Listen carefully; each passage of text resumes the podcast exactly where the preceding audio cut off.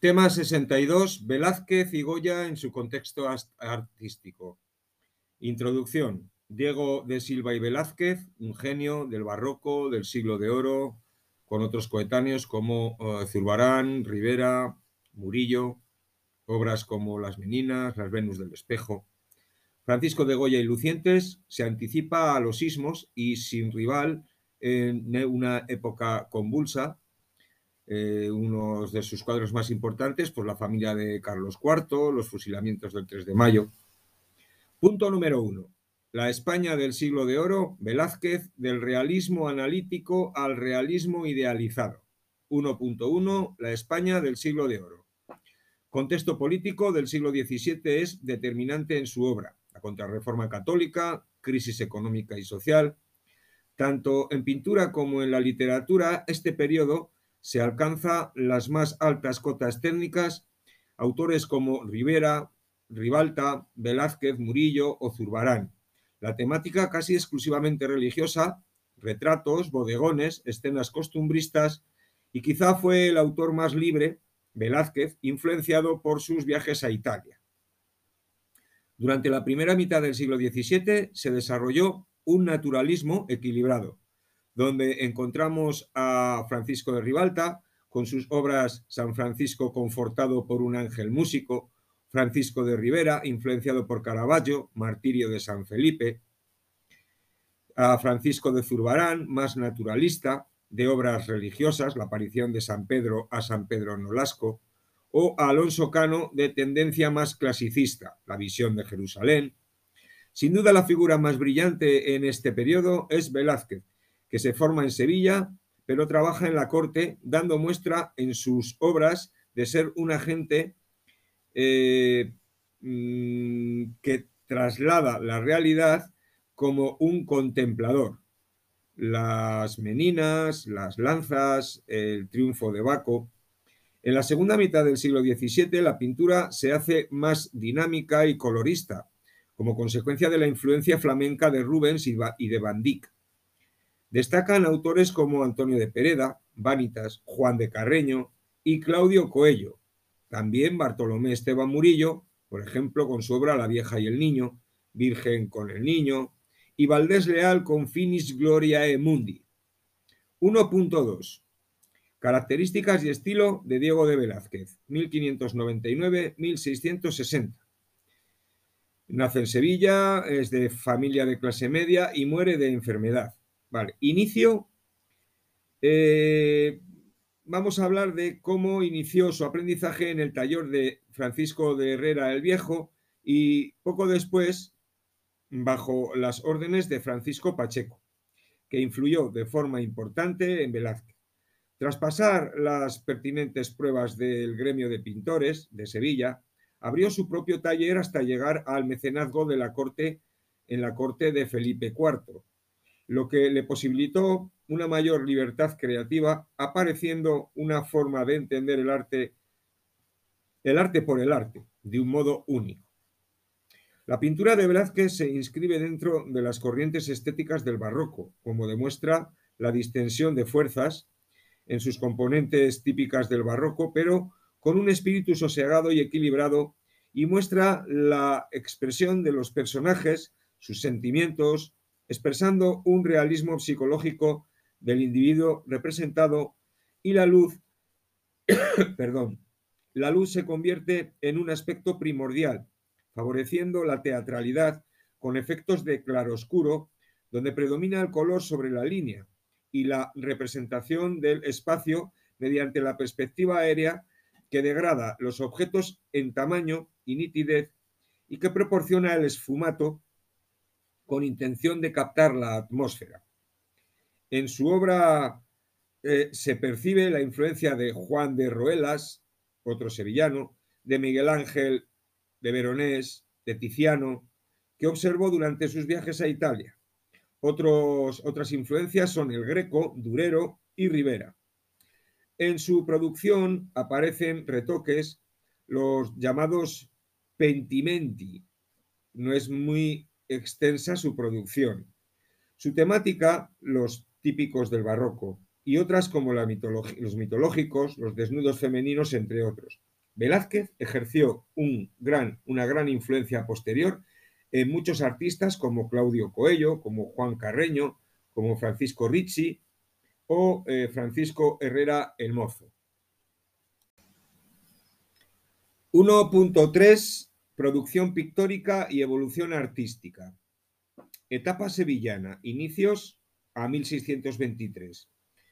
Obras que destacó del llamado realismo analítico, de leve tenebrismo y gran virtuosismo técnico, donde los objetos muestran una dura plasticidad, el predominio de los colores ocres y colores madera, en esta época desarrolla básicamente bodegones, retratos y cuadros de temática religiosa. Bodegones de gran originalidad, de contenido triste y conmovido ante la pobreza, como en obras El aguador de Sevilla, Vieja friendo huevos, Los tres músicos, Cristo en casa de Marta y María, entre otros, de gran dominio técnico. Otros cuadros son los cuadros religiosos, en los que también interviene el paisaje con, como la Inmaculada Concepción, la adoración de los Reyes Magos, con un retrato de familia, donde se representa a su esposa, su, su hija e incluso a Pacheco. Y otras obras son retratos, como la de Don Luis de Góngora y Argote o Sor Jerónimo de la Fuente, eh, con una captación psicológica ya muy importante.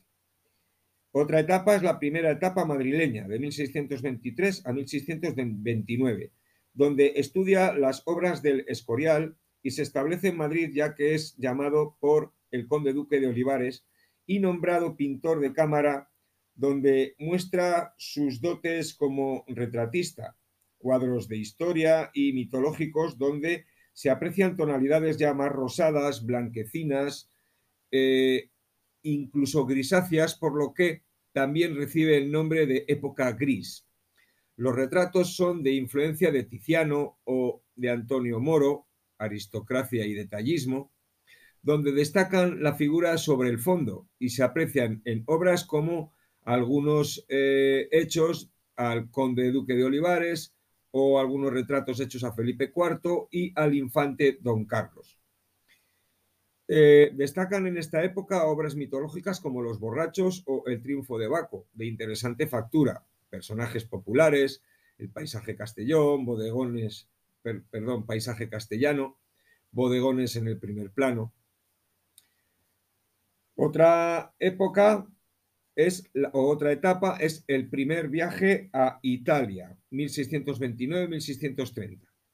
Se, se cree que fue Rubens quien aconseja a Velázquez realizar este viaje para adquirir nuevos conocimientos.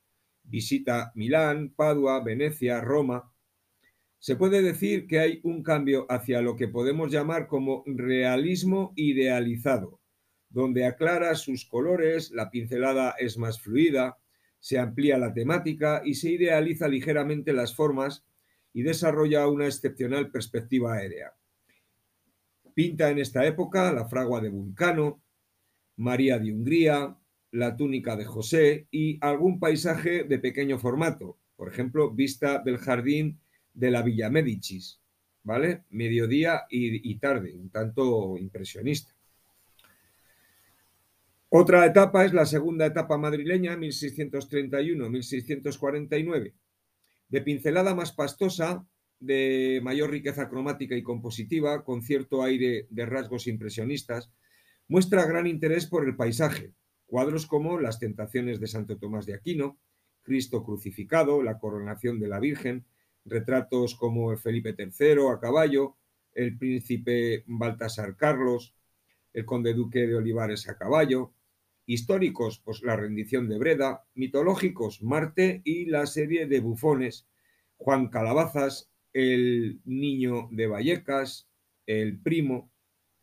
Segundo viaje a Italia, otra etapa, 1649-1651, por orden de Felipe IV para comprar cuadros y estatuas que decorasen las estancias reales. En 1650 pinta el retrato de Inocencio X, para, muchos su mejor retrato. Y también pinta a Juan de Parejo, su esclavo. Últimos años, otra etapa es 1651-1660. María Teresa de Austria, Isla de los Faisanes, Paz de los Pirineos en 1660. Las obras que trajo fueron un auténtico éxito para Felipe IV y el monarca le nombró aposentador, lo que le quitó mucho tiempo para la pintura, aunque en este periodo pinta su obra más importante, Las Meninas. Singular composición donde su autorretrato y donde aparece su autorretrato y también aparece diluido por el efecto del espejo. Alcanza el culmen pintando el aire. Entre sus cuadros mitológicos encontramos la Venus del espejo, las hilanderas, que es habla de la fábula de Aracne. Punto número dos, el cambio de gusto y las reformas borbónicas, palacios reales de la estética rococó a la exaltación romántica. Tras la muerte de Carlos II y tras la guerra de sucesión, se instala en España una nueva dinastía, los Borbones, y pasa a ser un estado satélite de Francia. Este factor determina la penetración en España de las corrientes artísticas extranjeras produciendo un cambio de gusto en las artes españolas que frente al barroco ya estaba el, digamos, ya un barroco churrigueresco. Las nuevas artistas de origen francés e italiano, como el clasicismo francés y el barroco clásico italiano, eh, por ejemplo, el Palacio de la Granja con Teodoro Ardemans en 1721, el Palacio Real de Madrid con Jubara y terminado por Sacchetti, el barroco francés derivó a un nuevo estilo, el rococó, que tiende hacia una decoración extrema, ornamentación que inunda por completo los interiores de los edificios. El espíritu rococó se plasmó en la pintura decorativa de los techos de las iglesias y los palacios, que plasman, entre otros, Gian Battista Tiepolo. Se funda en 1572 la Bellas, eh, perdón, la Academia de Bellas Artes de San Fernando. Aquí hay un dato que no sé si es correcto, yo creo que es 1772. Se funda en 1772 la Academia de Bellas Artes de San Fernando, que ejerce el control sobre las artes. El proceso de introducción en España de las corrientes neoclásicas se ven plasmadas en autores como Ventura Rodríguez, Juan de Villanueva en el Museo del Prado o Francisco Sabatini con la Puerta de Alcalá. En cuanto a la pintura, podemos decir que Rafael Mens ejerció desde la academia un dirigismo que influyó en la formación de los pintores españoles que muchos actuaron como cartonistas en la Real Fábrica de Tapices, como los hermanos Bayeux, José del Castillo o Francisco de Goya. Perdón. Tras la guerra de independencia, las tendencias neoclásicas van tornándose hacia el romanticismo, como oposición al clasicismo, que se plasmó en el retrato, en el costumbrismo y la pintura paisajística.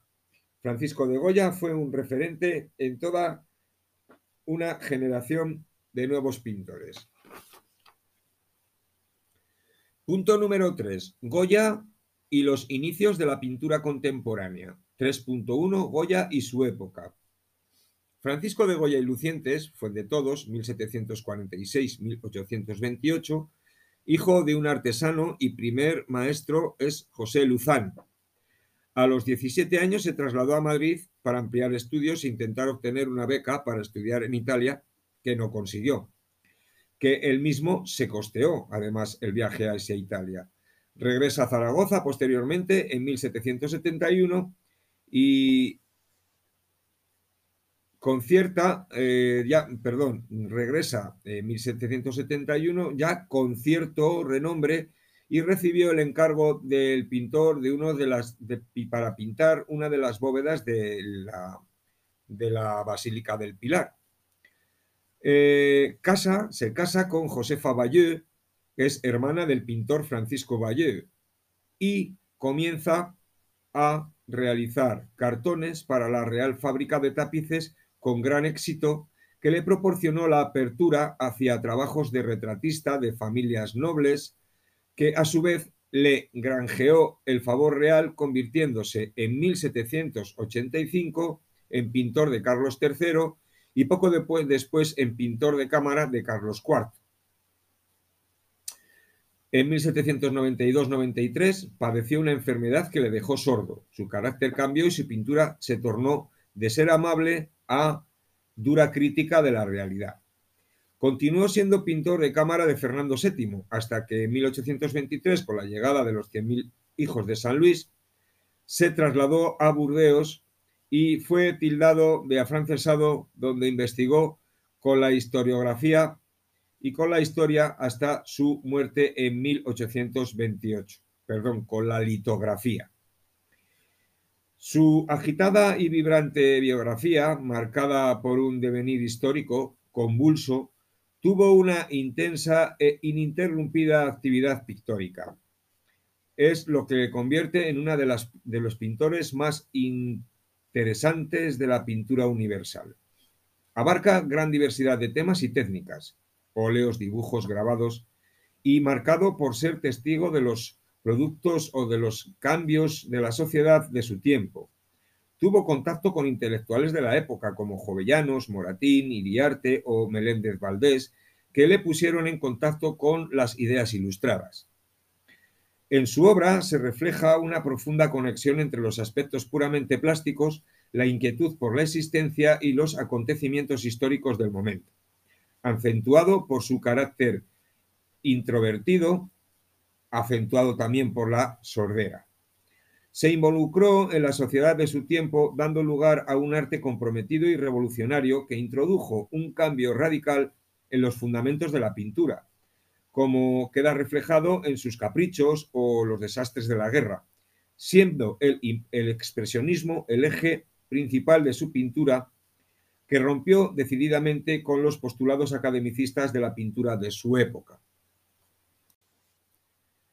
3.2. Características y estilo.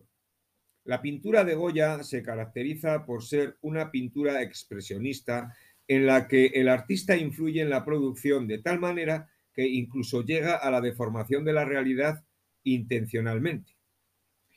En cierto modo presenta rasgos surrealistas, rechazo a lo racional, y muestra interés por lo onírico. Sus personajes siempre muestran sus sentimientos. En sus composiciones la luz es un instrumento de gran importancia, de técnica fluida y pincelada suelta y rápida. Goya destaca por sí mismo y además no tuvo competidor en su época, aunque su pintura, su pintura arranca en el rococó y termina en el romanticismo, llevó una línea única y genial fue un incansable buscador de la experimentación. Fue muy, fue muy fecundo, tiene mucha obra, es decir, se calculan unos 500 cuadros de todos los tamaños, dibujos, grabados y litografías. Técnicamente trabajó el fresco, el cartón, el dibujo, la litografía, los óleos, fue grabador. Temáticamente es costumbrista, trabaja el retrato, temas religiosos, bélicos, pinturas negras. Eh, maestros, de acuerdo con su palabra, fueron Velázquez, retrato psicológico, Rembrandt, del que tomó su técnica y espiritualidad, y la naturaleza. a, a, su vez, es considerado el maestro de casi todos los pintores del siglo XIX, románticos, realistas, impresionistas y de parte de los del siglo XX, como el expresionismo y el surrealismo. Curiosamente, a lo largo de su obra, careció de discípulos. 3.3 Evolución de su obra. Primero, las pinturas de temática costumbrista. Escenas de caza, pesca, de lo castizo, lo popular, los vestidos de majos. En las pinturas costumbristas presenta verbenas y romerías. Es el mundo de los majos y de los chisperos, donde el pueblo baila, bebe y se divierte. Influencia rococó, y de los pintores ingleses del siglo XVIII y de la luz de Velázquez. De este género, la mayor parte son cartones para tapices de la Real Fábrica de Santa Bárbara.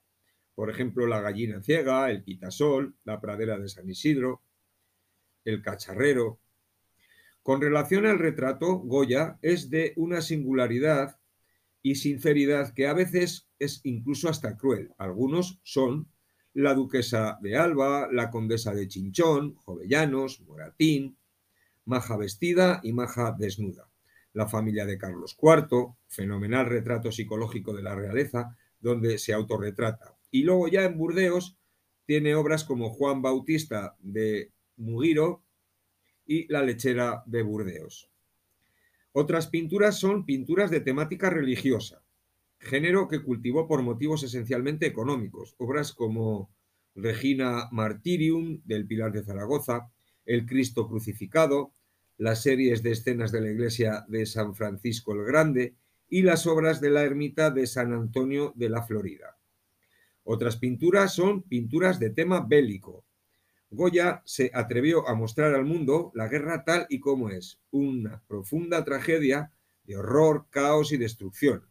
En su obra El Coloso, donde se expresan los temores de la guerra y los terrores de la guerra, que está eh, digamos, en duda si es de su autoría. En 1814 pintó los cuadros del 2 de mayo y 3 de mayo en sus desastres de la guerra. Fusilamientos de la montaña del Montepío, la carga de los mamelucos, que son de excelente factura, donde el color y la posición de los brazos, los fusilados, los cañones, etcétera, sobresalen por su maestría en la pintura. Otras pinturas son las pinturas negras. Goya realizó las pinturas negras en las paredes de su casa, la Quinta del Sordo, que había comprado en 1818 y actualmente se conservan en el Prado. Obra eh, que no son por encargo y que el uso del color negro, de las variaciones del gris, donde el punto de partida de algunas de las tendencias de la pintura moderna, en especial del expresionismo. Goya desarrolla un programa en el que aparece el mundo de las brujas, siniestras procesiones, viejos, repugnantes de intencionalidad crítica y social. Duelo a garrotazos, la romería de San Isidro, Saturno devorando a sus hijos, perro semi hundido, de gran simbolismo. Por otro lado, otra temática son grabados, dibujos y litografías. Fue un excelente dibujante y grabador. Dibujos realizados a lápiz y papel, agrupados en álbumes.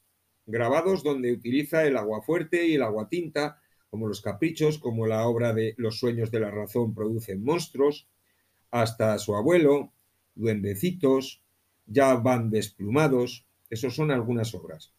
La serie de Los desastres de la guerra, por ejemplo, eh, Esto es peor, que era un empalamiento, la serie de los disparates donde se da una expresividad libre de su imaginación, de seres embrionarios y deformes, que pertenecen al mundo de los monstruos. Modo de volar, caballo raptor. La serie Tauromaquia, donde estudia la fuerza y el movimiento, es aficionado a los toros, pero refleja también su brutalidad. Litografías como Los toros de Burdeos, la, o de novilladas y fiestas populares de estilo trágico y expresionista, como Plaza Partida. A partir de aquí haríamos una conclusión e interlazaríamos Velázquez y Goya como dos grandes genios y hablaríamos de la, bibliografía.